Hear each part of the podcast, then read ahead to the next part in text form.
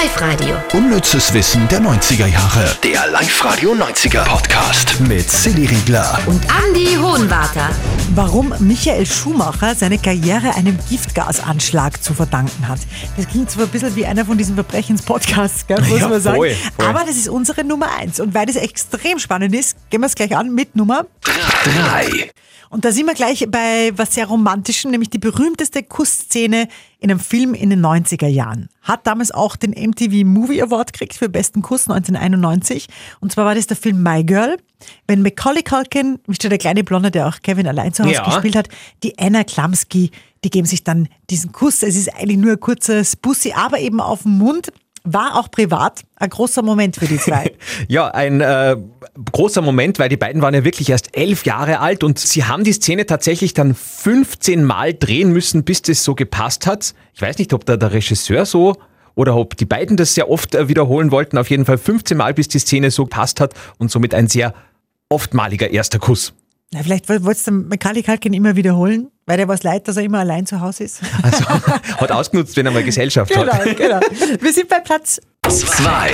1997 ist einer der schönsten Love Songs der 90er entstanden. Und zwar von Celine Dion, My Heart Will Go On. Der Song gehört zur Titanic wie das Schiff an sich. Aber sie hat den Song richtig gehasst.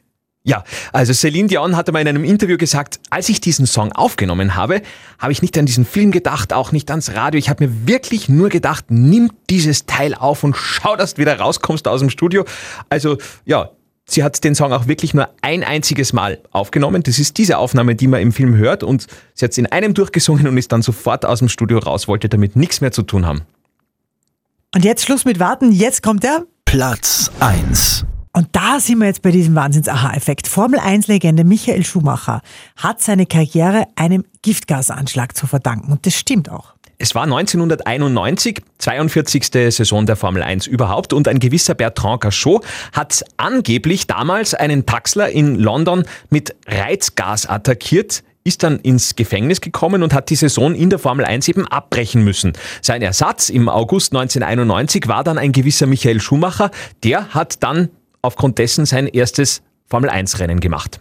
Das ist immer wieder heftig, gell? wenn man Michael Schumacher hört, muss man sofort dran denken, wie geht's ihm denn wohl? Und keiner weiß es eigentlich so Ja, richtig. Die haben Ne? das richtig gut abgeschottet, auch zu Recht. Das ist einfach was ganz Privates. Obwohl gute Nachrichten gibt's von seinem Sohn. Ja, ist ja gerade vor ein paar Tagen bekannt geworden. Der hat tatsächlich einen Vertrag unterschrieben und wird noch im Frühling seinen ersten Formel 1 Grand Prix fahren. Live-Radio. Unnützes Wissen der 90er Jahre. Der Live-Radio 90er Podcast mit Silly Riegler. Und Andy Hohenwarter.